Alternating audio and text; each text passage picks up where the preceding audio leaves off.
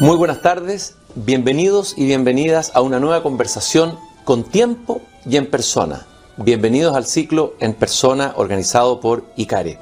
Hoy día vamos a hacer esta conversación, esta entrevista, en el domicilio de nuestro entrevistado, a quien vamos a presentar de inmediato. Antes de eso, quiero partir, como siempre lo hago, leyendo una cita para mantener el enigma de quién es nuestro entrevistado.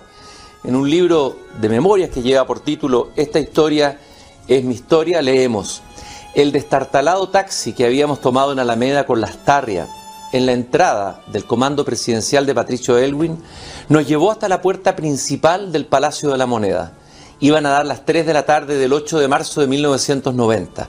Acudíamos a una reunión con el subsecretario del Interior de la un gobierno del general Pinochet, Gonzalo García Balmaceda. Me acompañaban el abogado Héctor Muñoz, quien sería mi jefe de gabinete, y la periodista Jimena Gatas, futura jefa de prensa. Al bajarnos, el taxi se le, al taxi se le detuvo el motor. En sus esfuerzos para arrancar, el fuerte y bullicioso ronquido que emitía parecía anunciar un estallido.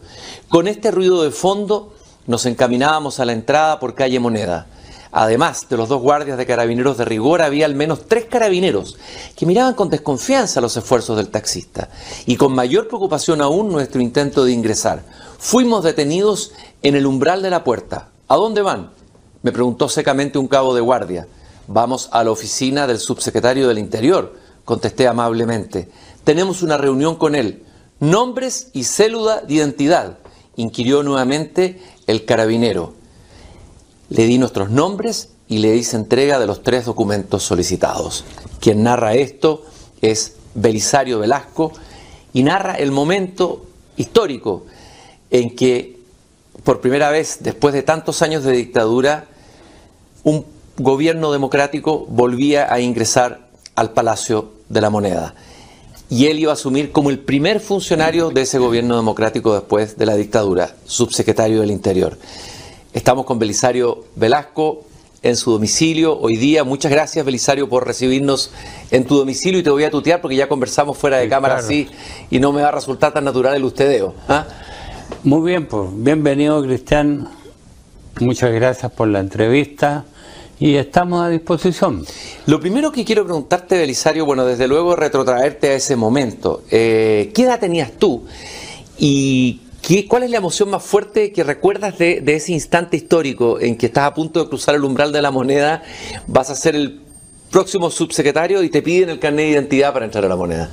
Bueno, a mostrar el carnet de identidad estábamos un poco acostumbrados en Chile porque durante 17 años para ir a la esquina teníamos que andar con el carnet de identidad y si no, para adentro. Mm, mm. Eh, bueno, la emoción de cruzar el umbral de la moneda después de tantos años, me había tocado estar en tiempo de Fred Montalva.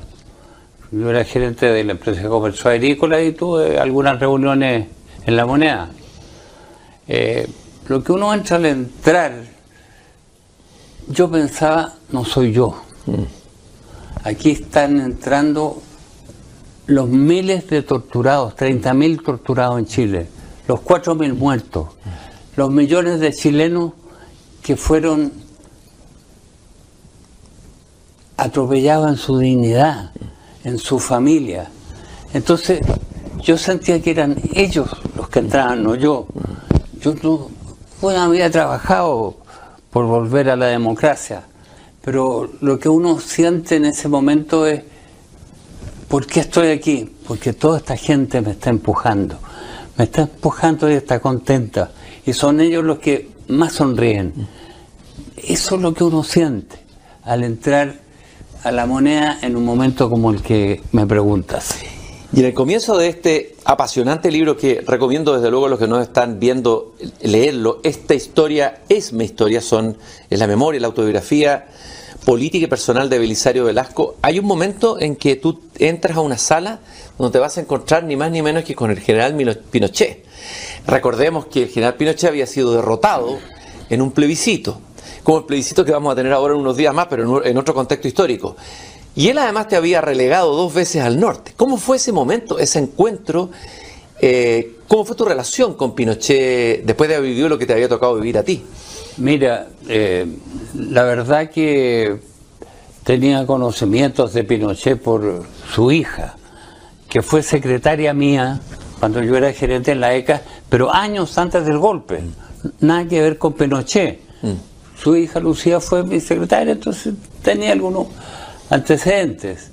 Y mm, había conversado con Patricio Elwin y Enrique Kraus los días anteriores y Patricio Elwin, el presidente, me había dicho, mira, vas a tener esta reunión, que es muy importante para lo que viene porque la instalación del gobierno y todavía yo no asumo, soy presidente electo, pero todavía no asumo.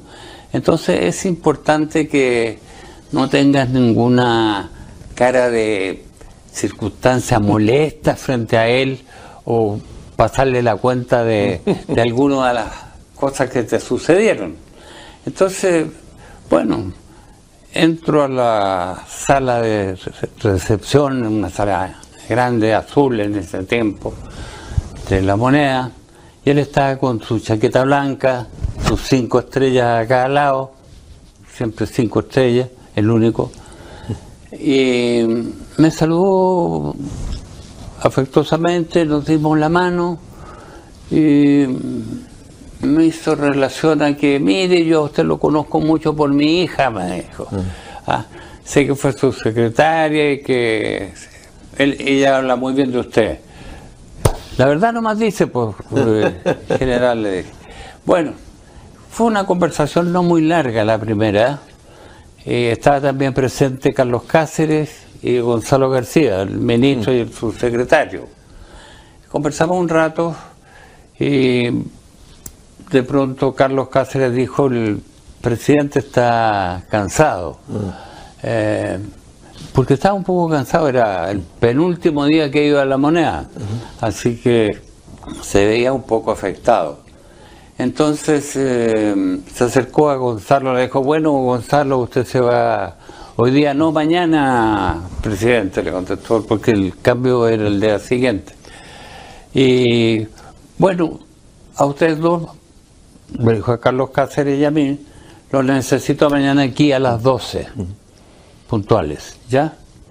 Bien, nos retiramos con, con Gonzalo y Carlos Cáceres se quedó con él bajamos a la oficina de Gonzalo y esa fue mi primera reunión con Pinochet. Bueno, la conversa corta, pues tuvimos 15 minutos arriba nomás. ¿Cómo mira usted la figura de Pinochet? ¿De dónde sale? Porque las figuras históricas, políticas, que aparecen de repente, fue una sorpresa para el, mismo gobierno de izquierda, aparecía como el general más leal. ¿Cómo miras tú la figura de Pinochet eh, con la distancia? ¿De dónde aparece? ¿De dónde nace? De, eh, ¿Cómo irrumpe la historia de Chile? Mira, yo lo vi una vez que fue a a su hija a, la ECA porque el Ministerio de Defensa queda al lado de, la empresa de comercio agrícola, el edificio al lado. Y la segunda vez me tocó el año, lo recuerdo perfectamente, el 71, cuando Salvador Allende, presidente de la República, lo nombra ataché de Fidel Castro que venía a Chile. Así que, bueno, ahí lo, lo divisé, más bien no estuve conversando con él en ningún momento. Pero un par de veces estuve cerca de él y era el ataché de Fidel Castro. Entonces pensaba que por lo que se decía y por lo que uno leía, que era un hombre muy leal al presidente Allende y que era más bien de cargado para la izquierda. Eh, pensaba, pero sin ahondar en mi pensamiento, porque no tenía antecedentes. Bueno, eh, eran circunstancias difíciles las que vivía Chile, porque a partir de del discurso de Altamirano en Chillán mm. en el año 67, siempre se hablaba de que se buscaba cambiar la situación eh, por la vía armada incluso. Y entonces eh, todo lo que sucedía uno lo, pensaba dos veces, Pero la verdad, para ser, decir la verdad, eh, nunca pensé que en Pinochet como un dictador por las circunstancias que se vivían, por lo que él hacía, lo que decía. Entonces tenía una visión de él distinta a la que se dio eh, años después, dos años después. Belisario, el quiebre institucional del año 73, eh, eh, mirado desde una, una, lectura puede hacerla alguien que lo vivió directamente y otra una generación que no lo vivió. Y, es interesante volver y conversar con los que fueron testigos de ese quiebre. ¿Cuál cree usted que fueron las causas más profundas de ese quiebre? ¿Cuáles son las responsabilidades políticas de los distintos sectores? ¿Cómo evalúa usted el por qué llegamos a un golpe militar en Chile? Yo creo que para llegar a un golpe militar somos todos responsables, todos, sin excepción, porque todos pudimos decir y hacer, o dejar de hacer, algunas cosas que influyeron para que este golpe, incluso el Congreso, las votaciones en la Cámara de Diputados, famosa aquella, en que acusa al gobierno de faltar a temas constitucionales. Entonces, eh, pero indudablemente que los momentos que vivíamos estaban llenos de, de nubarrones, nubes espesas, que me hicieron recordar a Stefan Zweig, cuando habla en uno de sus libros de que repitiendo una frase de Shakespeare, cuando el cielo está lleno de nubarrones y nubes muy negras, solo una tempestad puede despejarlo. Entonces, eh, las circunstancias eran esas. Mm. El país estaba lleno de presiones de uno y otro lado se tomaban fábricas y tomar la fábrica ya pasaba a propiedad de, los trabajadores, lo, que no era justo. Había muchos trabajadores que lo merecían y las circunstancias eran difíciles desde el punto de vista económico para ellos. Acuérdense que teníamos circunstancias que fueron que hubo que cambiar ministros y poner ministros militares acusaciones contra José Toá, por ejemplo, que era una excelente persona, me tocó conocerlo, tuve buena impresión, una persona agradable. Pero bueno, no lo conocí más íntimamente ni en, sus movidas dentro de su partido y sus sectores. Pero la situación era difícil.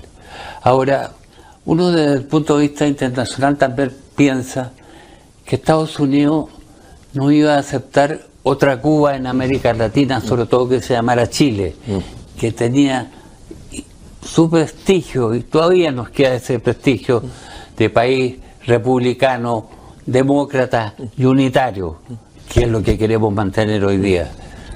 Entonces, eh, las circunstancias estaban dadas para una situación de esta naturaleza. Entiendo, perdón Belisario, que, tú fuiste a ver a, Salvador Allende en algún momento previo al golpe, en un momento en que entiendo que unos personeros del Partido Comunista ya eh, intuían o sabían o tenían información de que podía haber un golpe militar. Y, lo y tuviste una conversación con él. ¿Cómo fue esa conversación? ¿Y tú crees que se podría haber evitado el golpe de Estado? Eh, Mira, eh, Bernardo Leighton con el cual, junto a Renan Fontealba y yo, éramos la mesa del partido, la mesa chica, el presidente, el vicepresidente y el secretario nacional que era yo. Eh, nos llamó un día, llamaron tres dirigentes comunistas, el presidente, ya, ni me acuerdo, pero nos juntamos con tres dirigentes comunistas eh, y nos dijeron, queremos conversar con ustedes porque a Renan y a Bernardo lo conocían de toda una vida y compartían en el Congreso con él. y, y nos dice, miren, nosotros sabemos a ciencia cierta que hay problemas muy graves en este momento en el país. Eh, sectores de Mapu Garretón está tratando de levantar marinos en la Armada. Eh, tenemos contacto con gente en el ejército que son tantos miles, que siempre, todos tienen amigos militares, yo también tenía amigos militares. Eh, y aquí viene un golpe de Estado. Se hablaba mucho del golpe de Estado desde hacía meses. Y, había gente que realmente lo quería, lo necesitaba y estaba angustiada con lo que había en Chile. Yo lo veía, yo, no era parte del golpe, pero por favor, de ninguna manera. Eh, pero en los partidos de derecha había reuniones muy muy difíciles de entender. Incluso una vez, puedo contarlo, eh, en un Consejo Nacional del Partido, éramos como 14. Todavía me queda un amigo ahí, Jorge Onoso, que trabajamos juntos permanentemente. Eh, pero está Renan, Bernardo, Juan de Dios Carmona, que era miembro, Juan Hamilton, y Bernardo Leighton eh, dice de pronto, mire, yo quiero decir aquí, ser muy claro, aquí hay personas que están en reuniones con los partidos de derecha para un golpe militar. Entonces se para indignado Juan Hamilton y dice, yo no acepto, camarada, que Bernardo diga esas palabras que sugiera que nosotros estamos en conversaciones con la derecha. Entonces, Bernardo en ese momento, Juan, yo, ustedes son testigos, yo no he sugerido eso. Yo he afirmado eso. Bueno, así era la situación en ese momento, incluso dentro de mi partido. Había divisiones en todo Chile. Eh, yo creo, eh, bueno, de la, vuelvo a la conversación con los comunistas. Entonces los comunistas nos dicen, nosotros venimos ayer de una reunión con el presidente, le hemos hablado de que está el golpe militar encima y él nos dice que no cree que él está haciendo algunas medidas, tomando medidas, eh, dando instrucciones para evitar cualquier problema, incluso a la gente, a los partidos, Partido Socialista que está en posición muy difícil en ese tiempo. Y, eh, pero no nos creyeron mucho. Nosotros sabemos que ustedes, especialmente tú, Bernardo, se tuteaban entre ellos, eh, sabes perfectamente lo que está sucediendo. Tienes antecedentes sobrados para formarte una idea clara y precisa respecto a lo que está ocurriendo en Chile y a las barbaridades que pueden ocurrir. Sí le dice, tanto coincido bastante con usted en el peligro que estamos encima. Entonces le queremos pedir, pues está no creo que era el que uno de los que estaba, eh, les queremos pedir, Jorge Monte, un senador también estaba ahí, eh, les queremos pedir que hablen con el presidente. El presidente, nosotros habíamos perdido la Junta Nacional en mayo y este, esta conversación era en septiembre. Eh, el presidente era Patricio Elwin. Pero estábamos al tanto de todo porque teníamos todos los contactos en, en provincia, en todas las comunas de Chile, en las 346 comunas que había en Chile. Y, le dice, bueno, es algo que vamos a considerar. Se alargó la reunión, conversas políticas sobre el pasado, sobre el presente, sobre especialmente el acuerdo de la Cámara de Diputados en que acusa al gobierno de saltarse algunos aspectos de la Constitución. Entonces, Bernardo, que estuvo presente, dice, No, no fue con idea de golpe. Nosotros no somos golpistas de nada, jamás. Sabemos lo que significa eso, no solo en Chile, por allá por los años 30, mm. sino que en todo el mundo. ¿Y ustedes fueron, perdón Belisario, ustedes fueron después de eso a la reunión con Allende? Fueron a, eh, usted tuvo una conversación con Allende. Sí, pero después de eso. Claro. Entonces, Bernardo dice, bueno, vamos a conversar y vamos a ver, pero vamos a, tratar de hablar con Allende. Entonces eh, nos dicen, sí, pero eso de que vamos a tratar puede ser semanas. Necesitamos que esto sea ya. Bueno, se retiraron ellos, nos quedamos nosotros conversando. Entonces, Bernardo dijo, si yo aparezco por la moneda o en Tomás Moro, la casa que vivía el presidente Allende, eh, se sabría de inmediato en el país, estaría esto en los diarios. No les quepa la menor duda. Y Renato tampoco puede ir.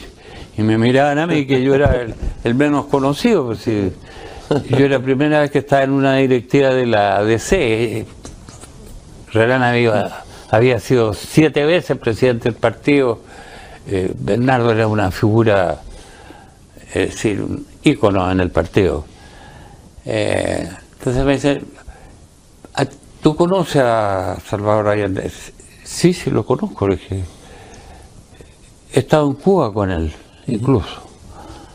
Porque yo fui el año 68 a Cuba, otro cuento,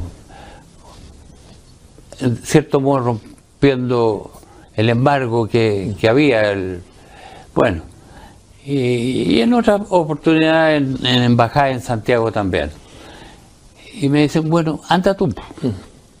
Anda tú, tú viste ya toda la conversación. Eh, los antecedentes que tengo yo, dice Bernardo, es que lo que señalan los comunistas es verdad, pero que tampoco son tan inocentes en todo lo que ha pasado en, este país, porque no son solo los socialistas.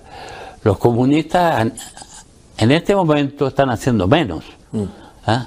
pero que anteriormente estaban viendo las posibilidades de que esto fuera más rápido y nosotros habíamos sido uno de los que habíamos influido para que se pusiera término a la ley maldita del año 49. Creo Cuando lo proscribió González Videla, claro. González Videla, claro. Y que nosotros fuimos los que logramos que el artículo octavo de la constitución del 80 de Pinochet, que prohibía eh, movimientos o gente que tuviera ideas marxistas, en el fondo era eso, Partido Comunista, logramos que se borrara, se quitara, se eliminara ese artículo octavo y los comunistas pudieron elegir gente, tenían dos o tres diputados que inmediatamente se declararon comunistas. Pero en fin, bueno, dije, bueno, yo voy.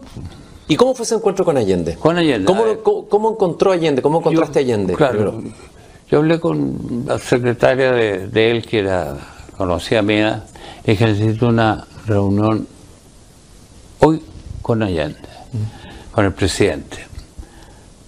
Entonces me dice, hoy muy difícil porque está lleno, lleno, lleno de gente. Esta reunión hay que hacer tipo de almuerzo en la tarde. Pero te llamo. Me llamó a la hora y me dijo, mañana a las 11 de la mañana te recibe en su casa, Tomás Moro. Bueno, dejé el auto a dos, tres cuadras, yo no lo voy a dejar en la puerta de la casa. Eh, viendo, mirando quién había, si había fotógrafos, si había cámaras de televisión o... No había nada. Llegué a la casa, me abrieron de inmediato, eh, no, alcancé a tocar ni el timbre. Entré a la casa, me hicieron pasar al living grande, bien puesto, con cuadros de pintores nacionales y, de algunos latinoamericanos, muchos latinoamericanos. Entonces, espero dos o tres minutos y sale el presidente Allende. Me, salía, me saluda muy afectuosamente y yo le digo, no sabía de esta reunión el que habíamos tenido. Y yo estaba autorizado para contarle entera. Así que se la conté. Y le dije, bueno, ¿y cuál es la, la posición de ustedes? Me dijo. La posición nuestra, especialmente el que más conoce y que más contactos tiene, que Bernardo y, después Renan, yo sé lo que está pasando, pero no tengo tantos contactos como ellos, que son decenas de años. Entonces, eh, pero ¿qué es lo que piensan? Que hay un golpe o que va a suceder algo antes del 18 de septiembre. No lo olvido nunca, ese día era 6 de septiembre. Entonces me dice, sí, yo también sé que pueden hacer algo en la preparada. En es, esos ejercicios que hacer antes de, del 19, que es la parada misma. Entonces me dice, pero yo tengo otra cosa preparada. Ya hablé con Carlos Briones, que era su ministro del Interior, y le dije, prepárame un discurso llamando a plebiscito, eh, donde quiero plebiscitar incluso la ley esa que promueve Fuente Alba y Hamilton en, en particular sobre la economía, sobre las tres áreas de la economía. Y voy a llamar a plebiscito y las voy a plebiscitar. Y voy a agregar otras cosas. Bueno, y se pierde el, plebiscito, presidente, no, lo voy a perder.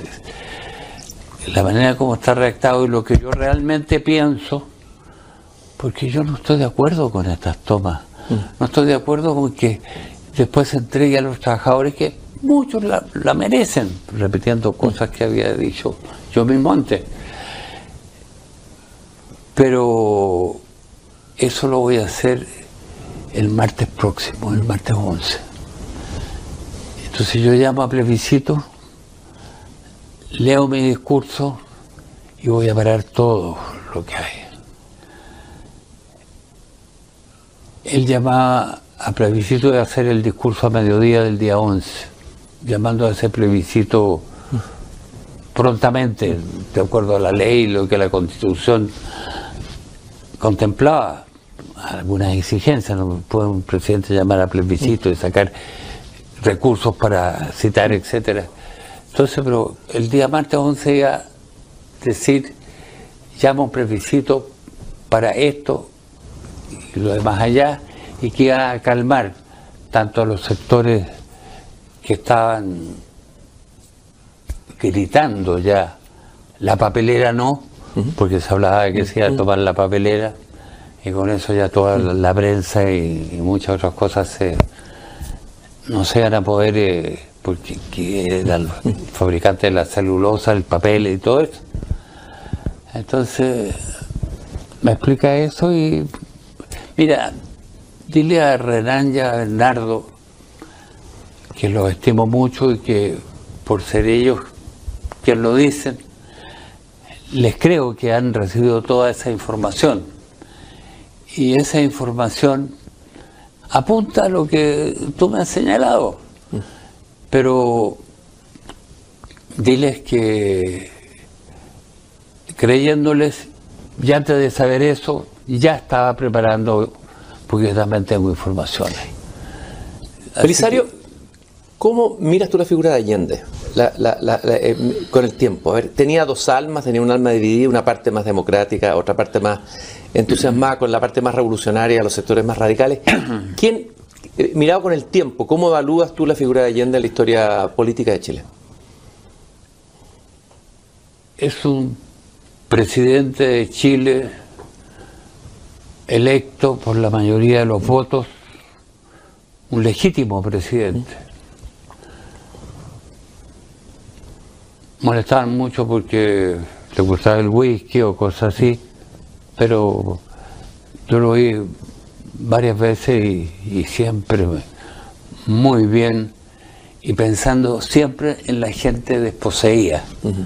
Eh, siempre en Cuba era, fácil, pero en Chile, en embajadas europeas, muchas veces me tocó que él hablaba, corro yo me acercaba porque era interesante escucharlo se preocupaba de los más desposeídos, de los que no tenían mañana, de los que el mañana se había borrado de, de su diccionario,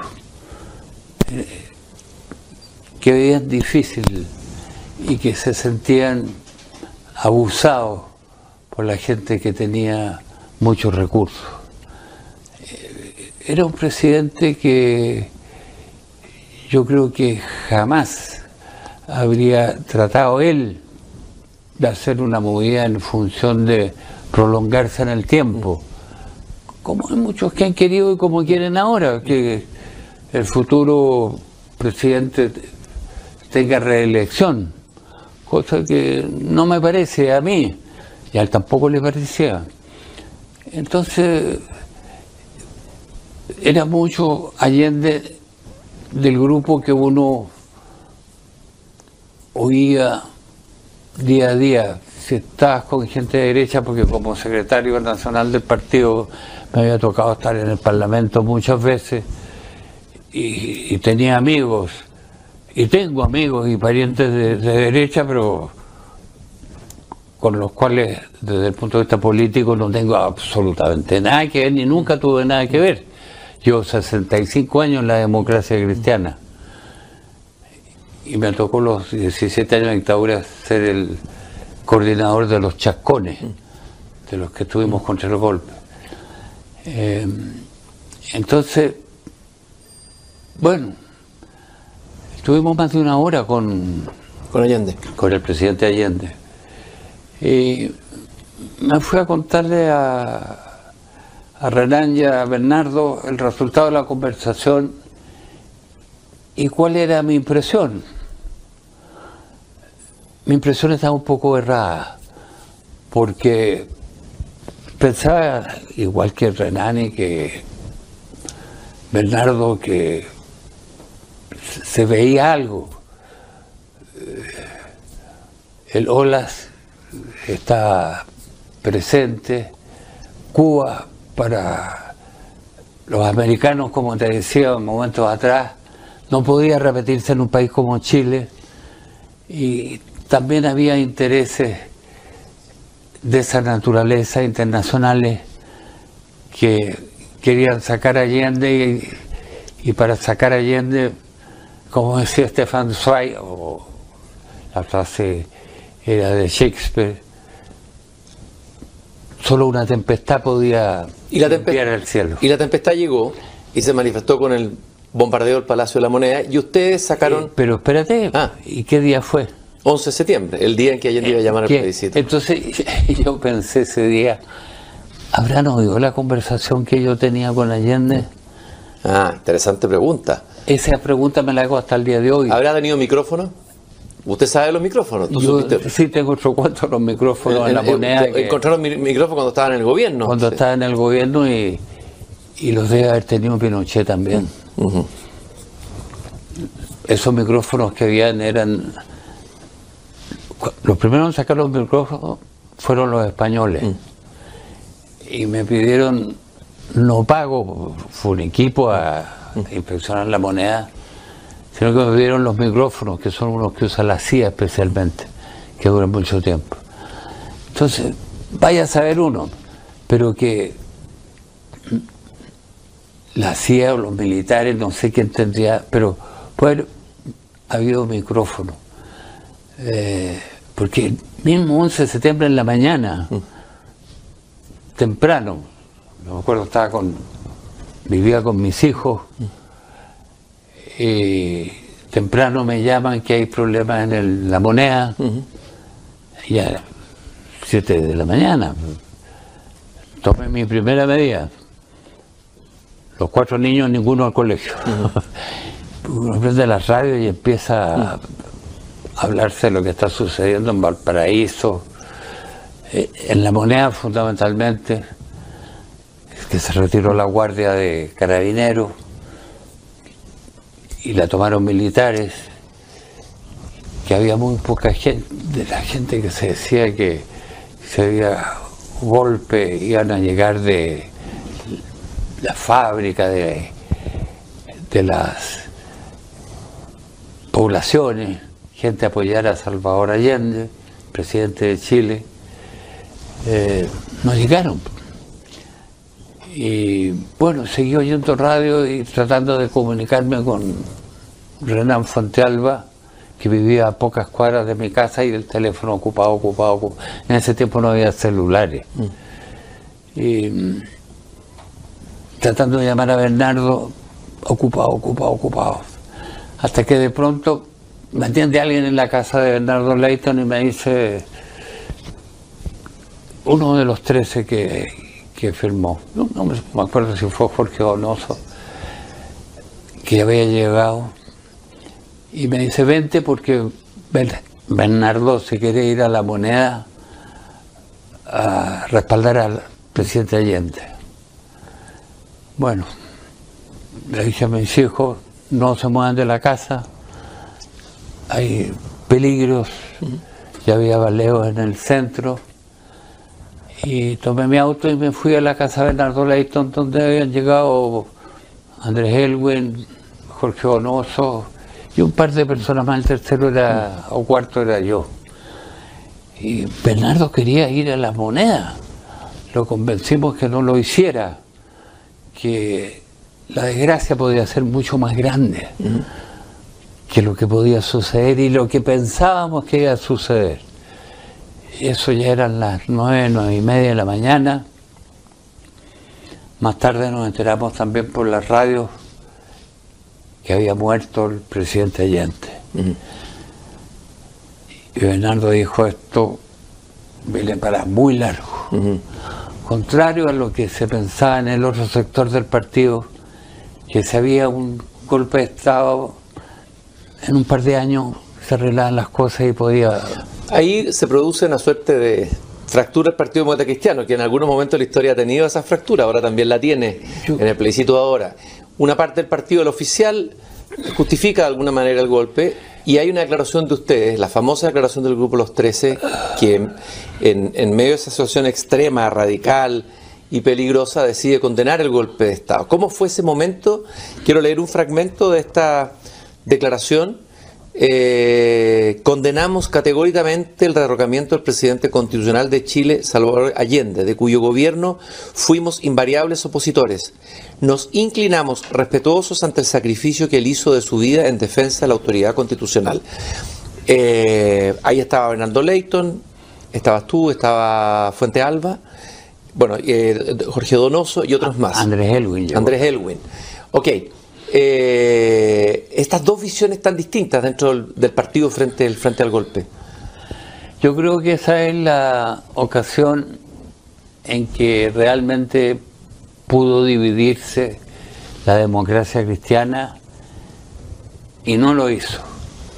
Porque gente precisamente como la que señalaba Bernardo Leighton, Renan Fontealba, yo mismo que representaba sectores más, más cargados hacia la juventud, pensábamos que Bernardo tenía la razón y que esto iba a durar más de dos años o tres, que iban a ser muchos y que para eso se requería que un partido como la democracia cristiana se mantuviera unido. Porque una democracia cristiana dividida empeoraba la situación política para lograr salir de la situación tan difícil a la que entraba Chile hubo ciertas dos declaraciones. La primera que firmó don Patricio Elwin, y que lo voy a decir de inmediato. Años más tarde, en un libro que se llama El reencuentro de los demócratas, Patricio Elwin, don Patricio Elwin, reconoce que los que tenían la razón éramos los que habíamos condenado el golpe que estábamos más acertados a lo que podía suceder en Chile. Bueno, pero en ese momento era distinto. Ellos mantenían la posición que se reflejaba en la declaración que hicieron y que firmó Patricio a nombre de la directiva y nosotros ¿Sí? Nosotros eh, resolvimos juntarnos, llamar a más camaradas que, de acuerdo a lo que habíamos hablado en días anteriores, pensaban como nosotros. Y nos juntamos en la casa del senador Ignacio Palma de Vicuña, en la calle Suecia. Nos juntamos más o menos unos 30, 40, el día 12. Fue una conversación muy larga y estábamos todos preocupados, mm. porque era imposible que los que manejaban el golpe militar, que todavía no sabíamos bien quién era el que mandaba todo ahí, eh, supiera de esa reunión, porque eran 40 personas, en la calle de Suecia. Entonces se resolvió en definitiva, que era la posición que llevaba Renan, que llevamos los que habíamos participado de esta situación, y a los que se sumaban Andrés Elwin, Jorge Donoso y, y muchos otros, hacer una declaración absolutamente contraria a la de la directiva del partido. Es decir, un golpe de Estado iban a significar años, iba a significar un sacrificio precisamente de los que sectores de derecha decían que se quería mejorar la, situación que vivían, es decir, de los pobres, de los desamparados, de los que les costaba parar la olla todos los días. Entonces teníamos que condenar esta situación y que esto, de acuerdo a los antecedentes que teníamos, los que estábamos ahí, se venía preparando, decía, bastante tiempo. Y, que debíamos sacar una declaración escrita. Bueno, hubo posiciones que debía ser muy dura, que era una manera mucho más dura de la que proponíamos, que era de esta manera también no, no firmar. Mm. Otros proponían eh, apaciguarla un poco para que firmáramos más. Llegó la información de, de Tomis, de Radomiro, que quería que la firmara también gente de izquierda, mm. que fuéramos no solo demócratas cristianos progresistas como aparecíamos chacómanes, como nos llamaron más adelante. pero no era posible la, la posición de Tomic, pero él insistía en que tenía que ser de inmediato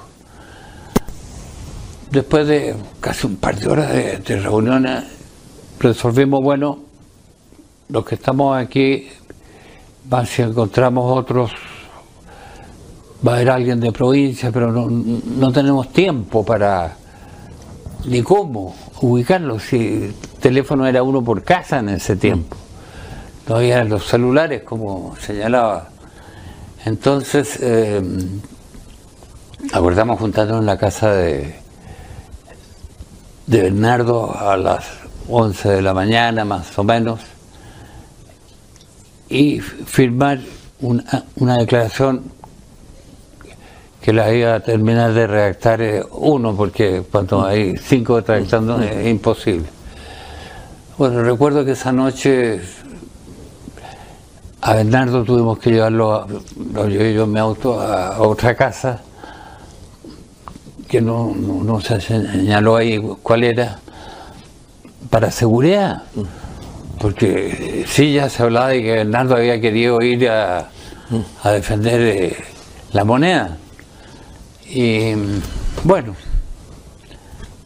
al día siguiente llegamos 13, contando el dueño de casa que fueron los que finalmente firmaron y, se, atrevieron y, se arriesgaron nada más a firmarla. Eh, claro. Y ahí viene una pregunta, Belisario, y ahí lo traigo a la historia de ahora. El grupo que sobrevivió a los 13 en el tiempo, eh, eh, está usted, estás tú, está Jorge Donoso, ellos, dos, ellos dos, ¿no es cierto? Solamente son, son ellos dos los que los que quedaron de ese grupo de los 13. Y, Valdemar Carrasco, que fue uno de los que llamó de provincia, diciendo que pusieran su firma. Pero, ya. a ver, lo que pasó, lo que sucedió ahí que nos llamó el senador y vicepresidente del partido con Elwin, eh, el médico Holguín, eh, y nos dijo muchachos, cuidado, eh, tenemos antecedentes de que la cosa se va a poner madura y que los pueden fusilar. Mm. Eh, eso naturalmente se dijo en la reunión de los 40 y de los 40 algunos quedaron solo 18 dispuestos a todos, quedamos, con miedo la, verdad. Pero Belisario la pregunta que quería, que quería hacerte la pregunta que quería hacerte trayéndote ahora al futuro digamos, lo que quedó de ese grupo, que fue el grupo que condenó el golpe militar de la ADC, hoy día está llamando a votar rechazo en el plebiscito, ¿no? Sí. Y me gustaría saber, yo sé que estoy haciendo un recorrido, un salto de la historia fuerte, pero es interesante hacer esa, ¿por qué alguien que perteneció al grupo de los llamados chascones, o el sector más de izquierda de la democracia cristiana, o no solo tú y Jorge Donoso, votarán hoy rechazo en una constitución que desde una mirada más de izquierda o centro izquierda de los que están apoyando la opción plebiscitaria, uno diría debieran estar más bien en el apruebo. ¿Cuáles son las razones de fondo y qué pasa entre medio en la historia? ¿Cuál es tu, tu, mirada de hoy, de lo que está pasando hoy? ¿Por qué los 13 hoy llaman a votar rechazo, por decirlo así? Claro, yo quiero decirte primero que la situación de hoy es muy diferente a la que existió hace 50 años atrás. Y que lo que nos iban a fusilar me fue confirmado por, por dos oficiales de ejército, que eran amigos míos. Entonces, era una situación difícil. La de ahora puede transformarse en algo que es imposible describir ahora porque hay que ver cómo reacciona el país. Yo creo que el país no quiere violencia. Y se han tomado, o sea,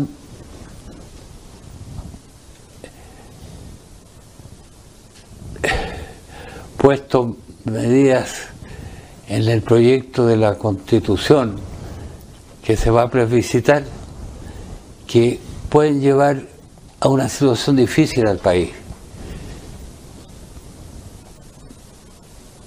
Por el término, Chile se ha distinguido, como dije en un momento, por ser un país democrático, unitario y de respeto a las personas, y con tres poderes del Estado, el Ejecutivo, el Legislativo y el Judicial. Y en, esta, en este proyecto de constitución se elimina el Poder Judicial y se pone un sistema judicial en el cual se van a incluir 12 pueblos, porque Estado-Nación es una cosa y pueblos son otra.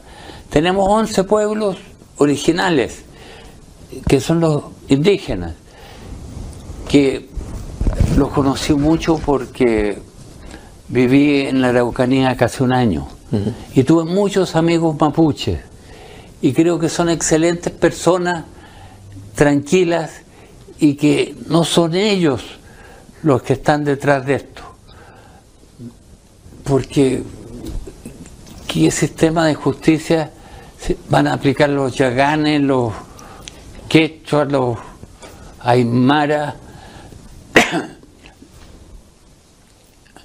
los Bueno, los 11 pueblos no existen. Eliminan el Senado de la República y lo transforman en una Cámara regional por regiones. Un presidente que responde a, la, a lo que ellos eligieron.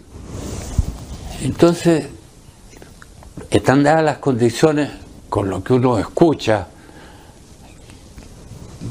que proclama el apruebo para que pueda en el futuro en Chile, de cualquier signo, ¿ah? existir una dictadura populista. Y eso es un peligro inminente que hay que tenerlo presente. Y hay otra serie de medidas con las cuales uno discrepa y yo creo que la, gran mayoría del 80% que, que votó por apruebo en su oportunidad para cambiar la constitución del 80. Hay también algunas situaciones de carácter económico-social con las cuales concuerdo, pero no justifican poner en peligro la República a otra situación como la que vivimos el año 73, este y los próximos años. Entonces,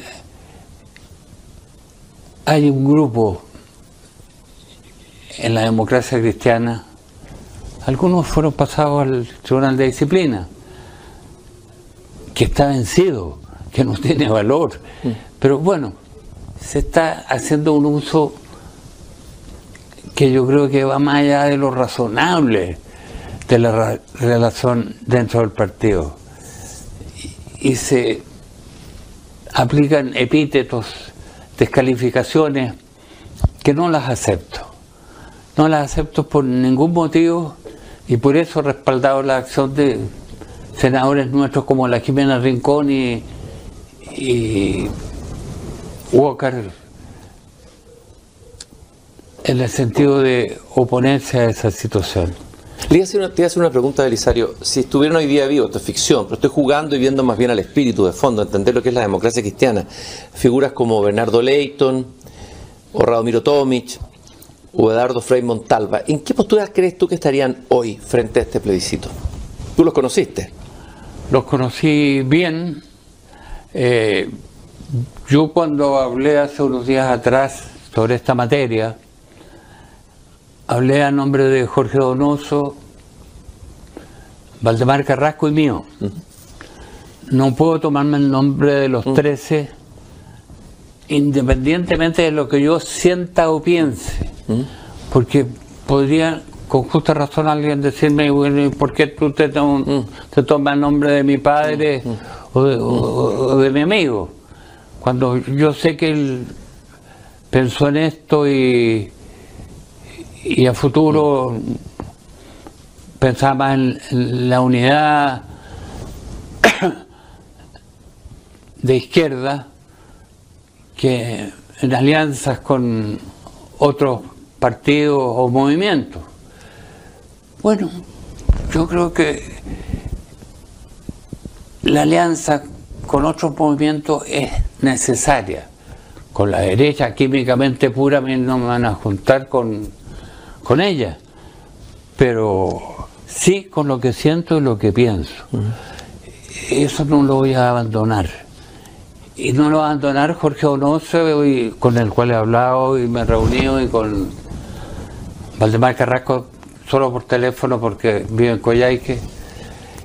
Y vamos a seguir en esto. Esto lo vamos a mantener porque no es por nosotros. Yo ya tengo una edad que no puedo pensar en el futuro en mí, uno piensa en sus hijos, en sus nietos. Y al decir mis hijos y mis nietos son los de todo Chile, incluso los de los pueblos originarios, que como te decía los, los conocí estrechamente. Me hice amigo de muchos de ellos. Aprendí muchas frases de ellos. Yo era comprador de trigo de la empresa de comercio agrícola en Panguipulli, que está dentro de la Araucanía y llegaban en sus carretas y cuando no había plata la única manera que dejaran de insistir en, seguir trayendo, les decía Cuñil Peñi, que quiere decir no hay plata amigo. Y bueno, terminábamos con los sacos de ellos dentro de la bodega con su nombre y todo. Y cuando me llegaba la plata de Santiago, ya les tenía hecha la boleta y mm. les pagaba. Y me dice amigo de muchos. Y, ellos no son como estamos viendo en la Araucanía. Y, ¿Y dónde viene entonces todo este discurso indigenista tan radical? ¿Cuál es el origen, cree usted? Mira, a mí me tocó vivir los primeros años de democracia, donde había mucha calma, en la Araucanía y en Biobío y en Malleco, en toda esa zona. Pero una calma basada en las bayonetas. Pero ya había movimientos de algunos sectores marxistas que iban a esa zona a levantar la gente. Y alumnos de esa misma tendencia que en los meses de enero y febrero eran de teología, sociología, en fin, se iban a la zona a vender sus pensamientos, a convencer a la gente de que tenían que levantarse, que esas tierras les mm. pertenecían. Yo no creo que convencerían a más de un 15% pero el resto de los mapuches, de los pueblos originarios, quieren trabajar en paz, mm. quieren que sus hijos logren surgir, quieren ellos mismos los que les queda de vida, vivirlas tranquilas, tener lo necesario para vivir dignamente, educar sus hijos. Yo he conversado con muchos mapuches, estuve 11 años en el Ministerio del Interior prácticamente y entonces veo que no todos son así, que hay otros intereses. Ah, claro, hoy día es mucho más difícil porque hay muchos inmigrantes que vienen de Venezuela, Colombia, por ejemplo, que no son gente de paz. Mm.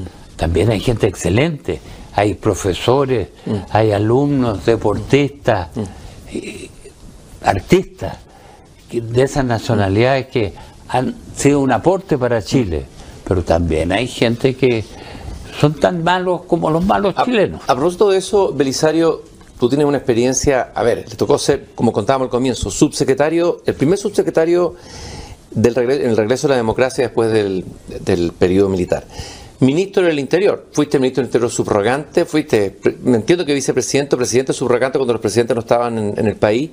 Fuiste ministro del Interior, el gobierno de la presidenta Bachelet. ¿Cómo ves la situación del país hoy desde tu experiencia en el Ministerio del Interior? Es decir, el ministro del Interior que tiene que estar en contacto con la realidad todos los días y con los temas más cruciales, delincuencia, narcotráfico, temas que aparecen en tu libro, que tuviste cómo se fueron originando y cómo fueron tomando raíces, pero que hoy día, eh, lamentablemente, digamos, eh, son, se han tomado la agenda del país, la gente está preocupada, esos son los temas que aparecen en la encuesta, narcotráfico, delincuencia, terrorismo, etcétera, etcétera, etcétera. ¿Cómo analizas con tu experiencia de, ministro del Interior la situación actual del país? Eh, ¿Cuál es tu mirada y, qué crees lo que debiera hacerse y cómo juzga lo que está haciendo el gobierno hoy, el nuevo gobierno? Cristian, en estas áreas hay dos cosas que deben marchar siempre juntas. La economía de un país y su seguridad completa. Esas dos cuestiones deberán considerarse siempre juntas y hoy día no pasa así en Chile. Aquí cada uno opina lo que quiere, se disculpa después, pero han dicho barbaridades que movilizan gente o que inquietan a la gente. Y por eso, pese a los años que tengo, he vuelto a tratar de colaborar en lo que sea posible para evitar lo que sucedió hace 50 años atrás, vuelva a pasar en Chile, si no este año, en dos, tres, cuatro años más. Y lo creo una obligación, por eso estoy aquí.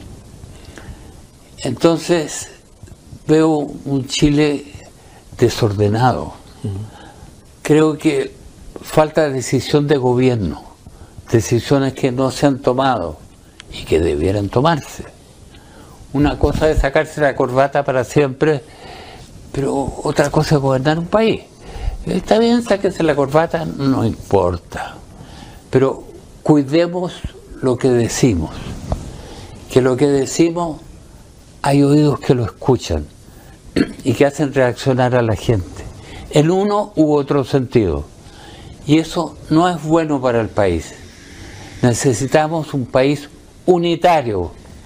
Y esta, este proyecto de, de constitución lo que hace es desunir al país. Y eso es inaceptable. Este ha sido un país unitario durante más de ciento y tantos años, casi desde su independencia. Hemos sido unitarios y aquí nos están dividiendo. Están creando naciones dentro de, de, una nación. Entonces eso no es posible. ¿Cómo se va, cómo se va a manejar la justicia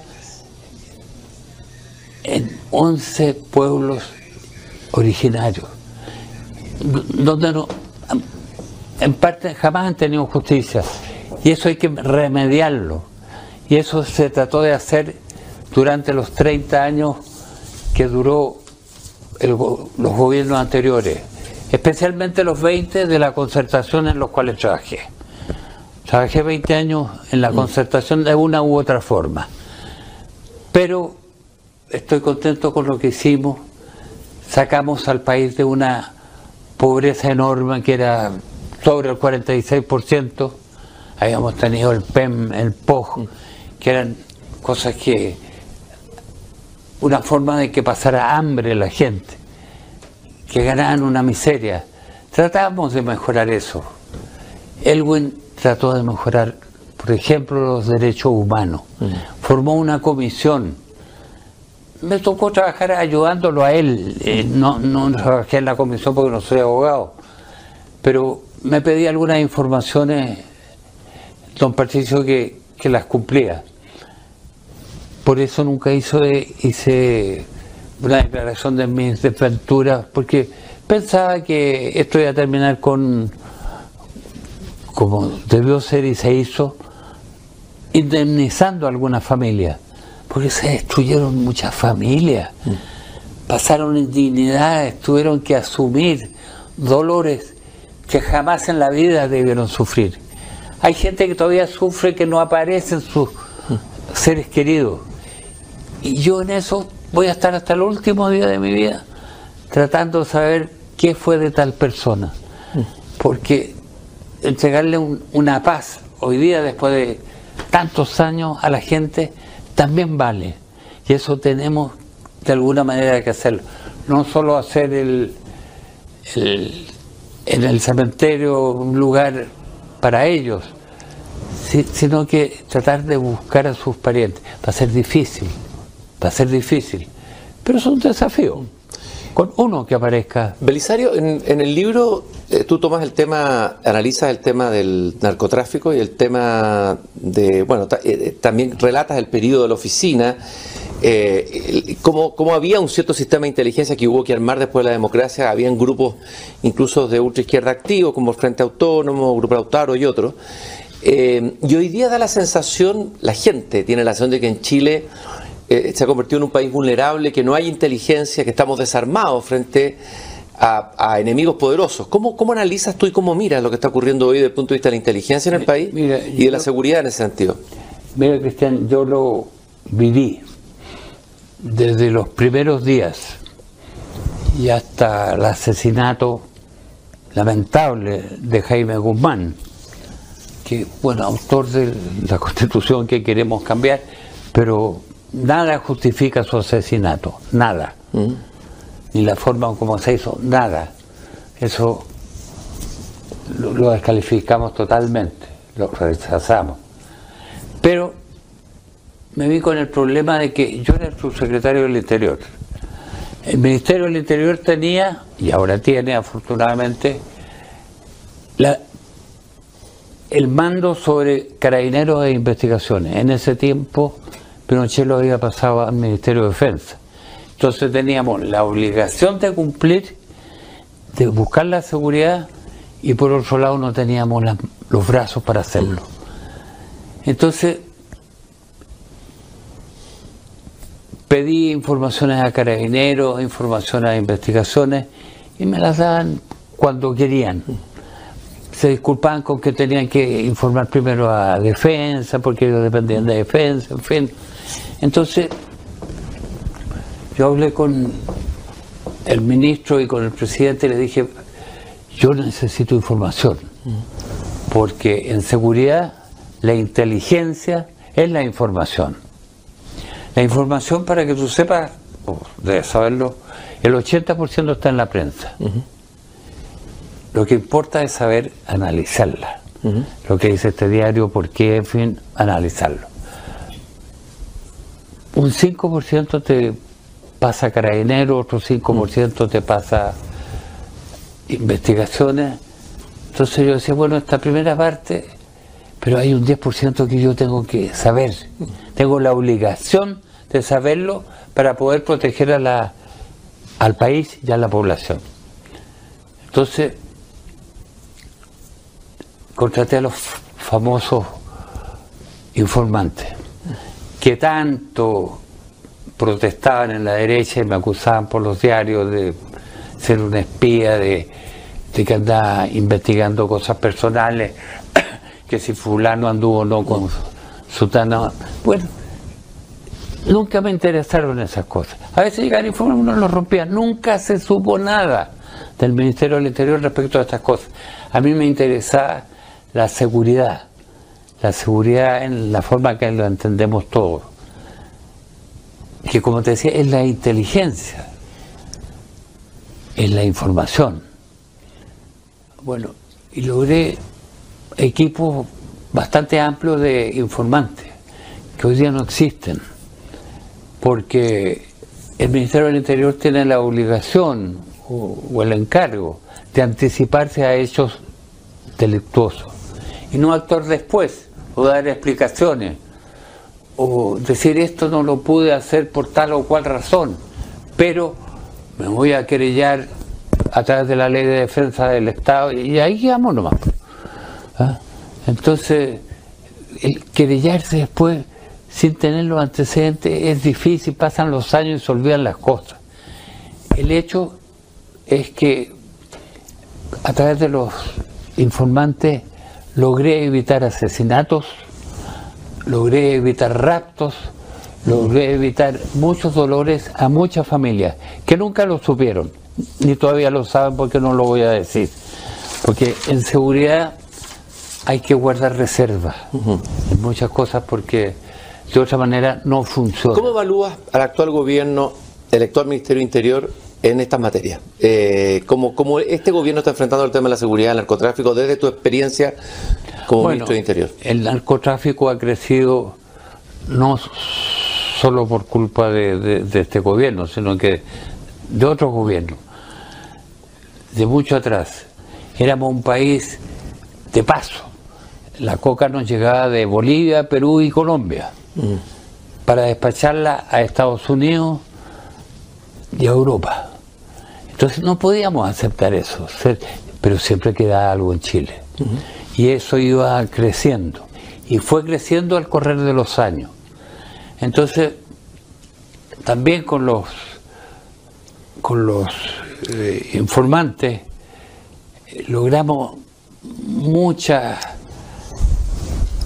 información que era necesaria atender. Y creamos el CONACE, el Consejo Nacional de Control de Estupefacientes y creamos leyes que para sancionar el lavado de dinero. Mm. Y hicimos muchas cosas. Ahora, si no se llevan a cabo y no se aplica tal o cual artículo, bueno, mm. la ley sirve de bien poco. Porque tú puedes que, ver que hay en Chile personas que han sido detenidas 50 veces y, bueno, y salen en libertad. Entonces hay que aplicar la ley y la ley a todos justa. La ley justa no duele. la ley justa debe aplicarse a todo el mundo. Y en Chile no se aplica, no se aplica. Entonces, eh, hay que actuar duramente contra ellos, duramente. Lo hicimos en nuestro gobierno. Metimos preso a, mucha gente.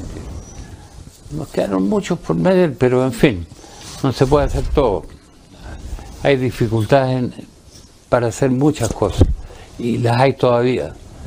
Eh, yo creo que este gobierno tiene que tomar medidas, darlas a conocer, discutirlas entre ellos para que un ministro no diga una cosa y otro otra.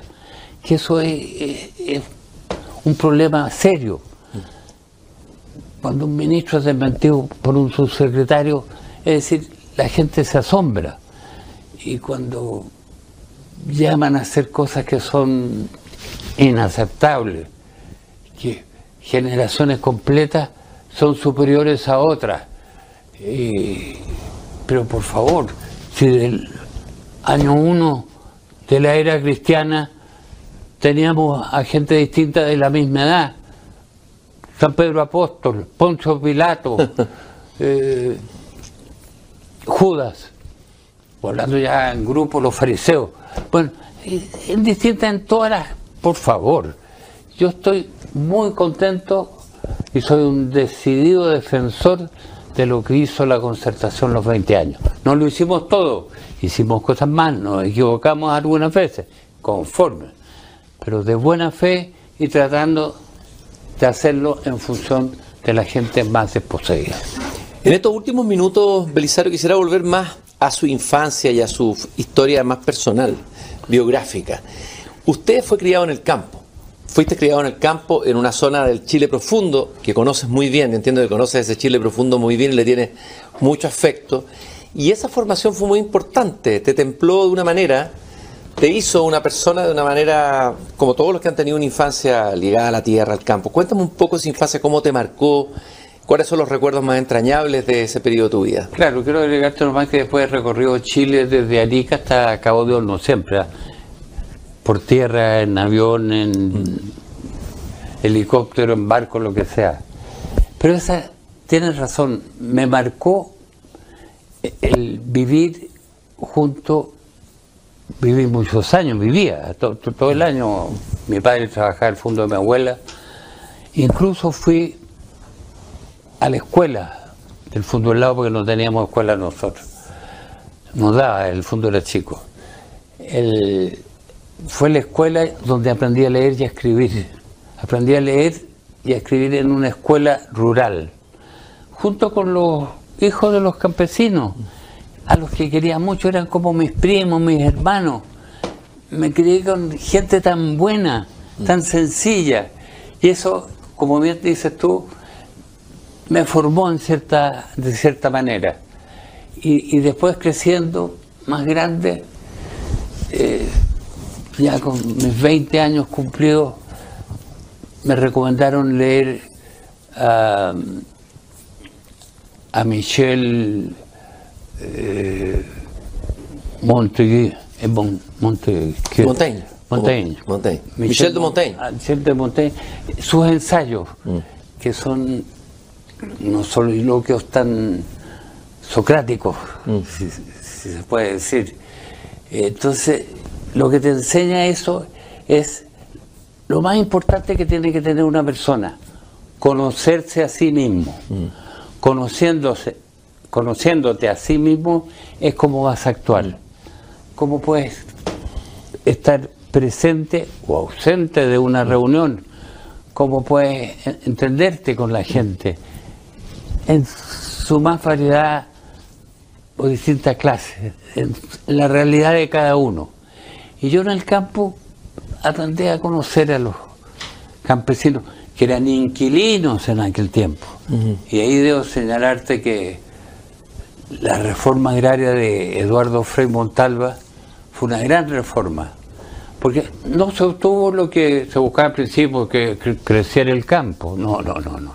Pero sí se consiguió la dignidad del campesino, que fueran ellos dueños de lo que hacían, poquito, poquito, en, la hectárea que le daban el dueño del fondo para que él la trabajara, pero les dio dignidad, y eso es importante. Ahora usan la palabra dignidad con tirarle piedra a los carabineros. Eso no es dignidad. Mm. Eso es una falta de respeto a la autoridad tremenda. Cuando de, pequeño le faltamos el respeto a un carabinero? Nunca. Nunca. Le teníamos respeto y le teníamos temor. Hoy día ni una ni otra cosa. Entonces, eso hay que corregirlo. Y tiene que corregirlo el gobierno. Es su obligación. No puede decirle, solo les voy a comprar 100 o 200 vehículos a, cada institución de investigación o carabinero. Tiene que hacer que su gente, fundamentalmente, respete al carabinero y al policía en general, porque si no, estamos mal. Y en eso estamos pésimos, no mal. Estuviste relegado dos veces en el norte, Parinacota y Putre. Te tocó conocer, por lo tanto, el mundo altiplánico. Incluso creo que fuiste hasta, te convertiste en el párroco de facto en una de las dos localidades. Eh, y, me gustaría saber qué aprendiste de esa experiencia tan radical de haber sido. Bueno, Pinochet te dijo en esa reunión que te había mandado de vacaciones. De vacaciones. Al norte. Al norte. En estas dos, entre comillas, vacaciones en el norte del Belisario. Mira, en Putre, que fue la primera relegación en el año 1976, siendo yo director gerente de la radio Almaceda, que era la única de oposición que existía en el país, me relegaron por traidor a la patria, por un peligro público, etcétera. Bueno, porque decía cosas que iban a favor de la gente que está en el PEM y el POG, por ejemplo. Hablaba un poco de, de la economía real, no de la que decían los diarios o los canales de televisión. Entonces me relegaron a Putre. En Putre conocí a un cura Miguel Ángel Díaz se llamaba, un jesuita, nos hicimos muy amigos, un jesuita joven, y me dijo, mira, yo tengo como 60 iglesias que ver en mi región. ¿Tú aceptarías hacerte cargo de la iglesia de Putre? Viene Semana Santa, y la Semana Santa del año anterior fue, fue bueno, una fiesta dentro de la iglesia que no te cuento. Él, sabía quién era yo perfectamente y mm, le hice algunas precisiones y me dijo, bien, yo confío en ti, te conozco, sé lo que estás haciendo en Santiago y por qué estás aquí y mm, te acepto como eres. Eh, trata de decir misa todos los domingos, menos la consagración. Eso está reservado a los sacerdotes, tú no eres sacerdote ni los vas a hacer jamás. Sería bueno ojo el cura. Bueno, eh, en fin, eh, ya estaba a cargo de, de la parroquia y empecé a... Había nueve pastores se llamaban, que eran los encargados de la iglesia del pueblo, eran aymaras. Me dice, muy amigo de los aymaras. Es decir, era íntimo de, muchos, del pueblo. Mm. El pueblo llegaba, mucha gente del pueblo que tenía alguna discusión, allá no había notario, no había nada, ni, abogado. Entonces llegaban a donde el relegado a decirle, oiga, tenemos este problema, ¿por qué no nos ayuda a resolverlo? Y yo era el árbitro en muchas, en muchas situaciones. También era el árbitro de los partidos de fútbol que jugaba carabineros contra el ejército, contra el pueblo. Bueno, lo hacía empatar a uno y, y, ahí venían mis, desquites. Bueno, eh, fui, la verdad que estuve todos los meses que estuve allá haciendo misa todos los domingos buscaba el evangelio que correspondiera, lo acomodaba a mi gusto, a la situación que se estaba viviendo ahí, y la gente, la primera vez fueron seis personas, la segunda 30, la- ya es la quinta vez y hasta gente del ejército y de carabineros a las mesas que yo decía que a ir a ver a este párroco este laico que había sido enviado por el presidente, Exacto. por el dictador Pinochet en relegación. En pero no me dejaron trabajar allá, en nada. Y a lo que me dediqué fue a, a una treintena de niños prepararlos para su primera comunión.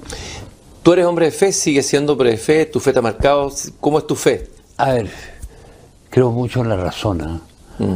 Cuando la fe solo es la fe, aparte de la razón, empiezan las dudas que todo ser humano tiene porque ser humano. Puede dudar. Yo dudo de muchas cosas. Tengo mi Dios, que es todo. Es el universo, el, el agua, el, no, no- creo, cada uno tiene su Dios y su forma de adorarlo, pero sí creo en los valores cristianos, especialmente en el que no hagas a otro lo que no quieres que te hagan a ti. Llama a tu Dios como a ti mismo. Y conociéndose uno, llamarse, ese es mi Dios también. Entonces, tengo mis dudas, pero respeto todas las religiones, todas, todas. Eh, no, no, no me gusta lo que sucede con los talibanes, no me gusta, eso, es- eso no es religión. Eh, eh, eso es una secta que...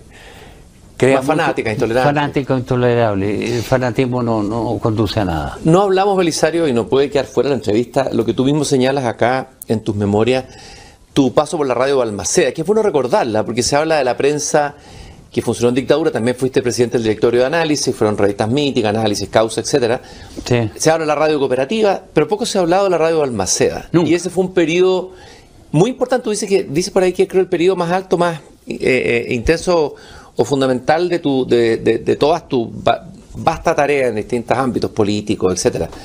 Eh, hablemos un poco brevemente de qué fue la radio Balmaceda, qué fue para ti tu experiencia en la radio Balmaceda. Mira, al poco andar de la dictadura hubo muchos muertos, incluso demócratas cristianos.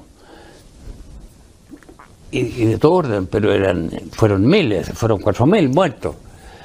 Entonces, eh, Patricio Elwin, don Patricio Elwin, porque fue un gran hombre, me llamó un día, pocos meses después del golpe, mucho antes que escribiera su libro.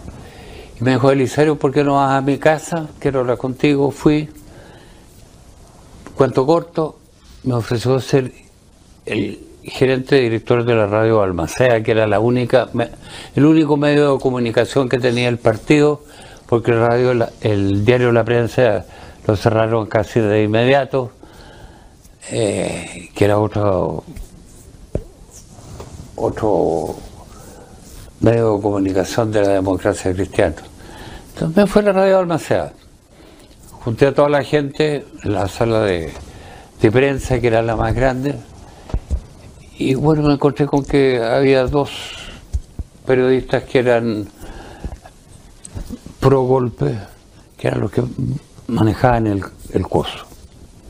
Bueno, les dije de aquí adelante, todo lo que ustedes hagan se va a tener que circunscribir a la nueva línea que vamos a conversar aquí entre todos, que va a tener la radio.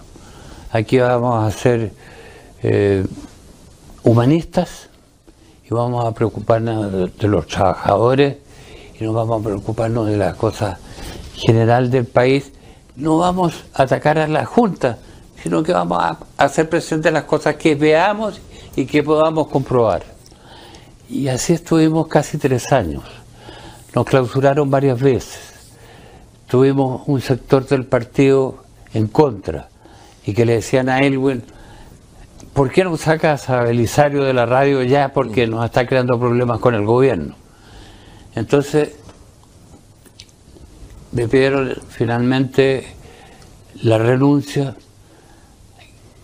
y tuve un intercambio de cartas con don Patricio.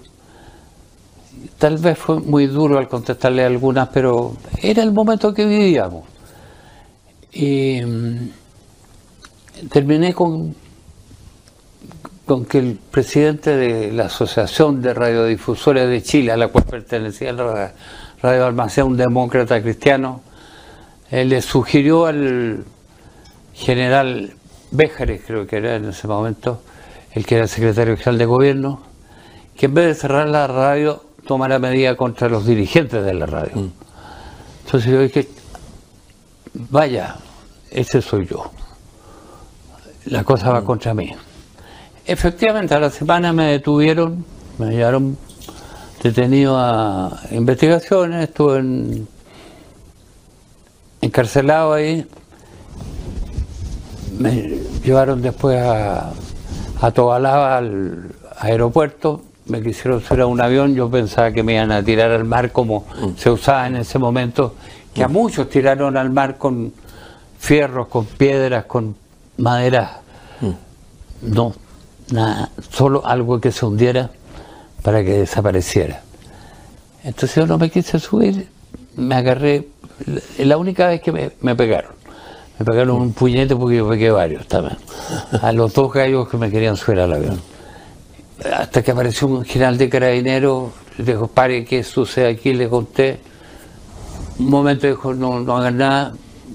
Volvió a los 10 minutos, me dijo, mire, lo habían relegado a Arica y le van a indicar súbase nomás avión bajo mi responsabilidad. Ya, me subí fue, y de ahí me fui a Putre. A Putre me recibieron Montero, el, capitán que era el que mandaba el pelotón. Acuérdate que eh, en ese momento estábamos en los años de los 100 años de la Guerra del Pacífico. Mm. Entonces había un, un ejército bastante bien representado por más o menos 1800 conscriptos y oficiales. Y me recibió el capitán. Y al recibirme el capitán, todos los. y me recibió muy amable. y esa amabilidad después pasó a carabinero. Y, y me consideraron no un preso cualquiera, sino que un preso que iba por razones de carácter político. Este capitán Montero, ya puedo decirlo porque y, lo boté en el libro porque eh, ya estar, jubilado mucho tiempo, si es que no ha tenido otro destino. Eh, el, día de la primera comunión de los niños que yo había preparado, a la cual asistía, y trataron en Santiago el gobierno de que yo no fuera, pero fui con dos de mis hijos, una hacía la primera comunión y el otro tenía ocho años, era un niño chico, que pensaban que el papá estuvo relegado en una cosa como el infierno. No, la gente tenía buenas relaciones, los Aymara eran mis hermanos. Mm, mm. Una vez una de ellas, la más, la más vieja de, del grupo Aymara, doña Enriqueta se llamaba, de haber tenido 100 años, por decir una cantidad. Era muy viejita. Se acercó y me dijo algo. Me quiero confesar. Entonces yo le dije, no puedo, no puedo confesarla porque yo no soy sacerdote, no tengo la, la aprobación ni las atribuciones para hacerlo. Pero váyase tranquila, porque usted es tan buena, usted la quiere todo el pueblo. Todo el pueblo, todo, todo, todo su, a la persona que usted ve en la calle la quiere. Los militares le tienen respeto. Los carabineros se preocupan de dónde está usted para cuidarla. Así que váyase tranquila que si hay un Dios ya la perdonó. Ya lo ha hecho en su vida. Se fue tranquila. A los cuatro días murió. Qué impresionante. Impresionante. Eh, ah, eh, quedó pendiente la historia del, Montero, del oficial. ¿Qué pasó con él? Montero asistió finalmente, decía que fui con mis hijos menores a la primera comunión de los 25 30 que preparé. Fue una cosa muy linda, estaba todo el pueblo lleno, lleno, lleno, por mm. la iglesia que, que se yo, habrían 150 personas, pero había estaba todo el pueblo afuera, que, eran 400 mm. personas, pero había mucho militar, mm. mucho militar. Y dentro de la iglesia estaba el capitán Montero. Y cuando terminó la misa, me pidió primero a mí el cura Miguel Díaz que dijera una palabra y lo hice. Y después dijo, le ruego al capitán Montero que se dirija a la concurrencia. El capitán Montero hizo un discurso precioso, mm. Precioso para un militar en el momento que se vivía y en el lugar que lo expresó. Habló de la amistad, habló del entendimiento, habló de la unidad entre los hombres.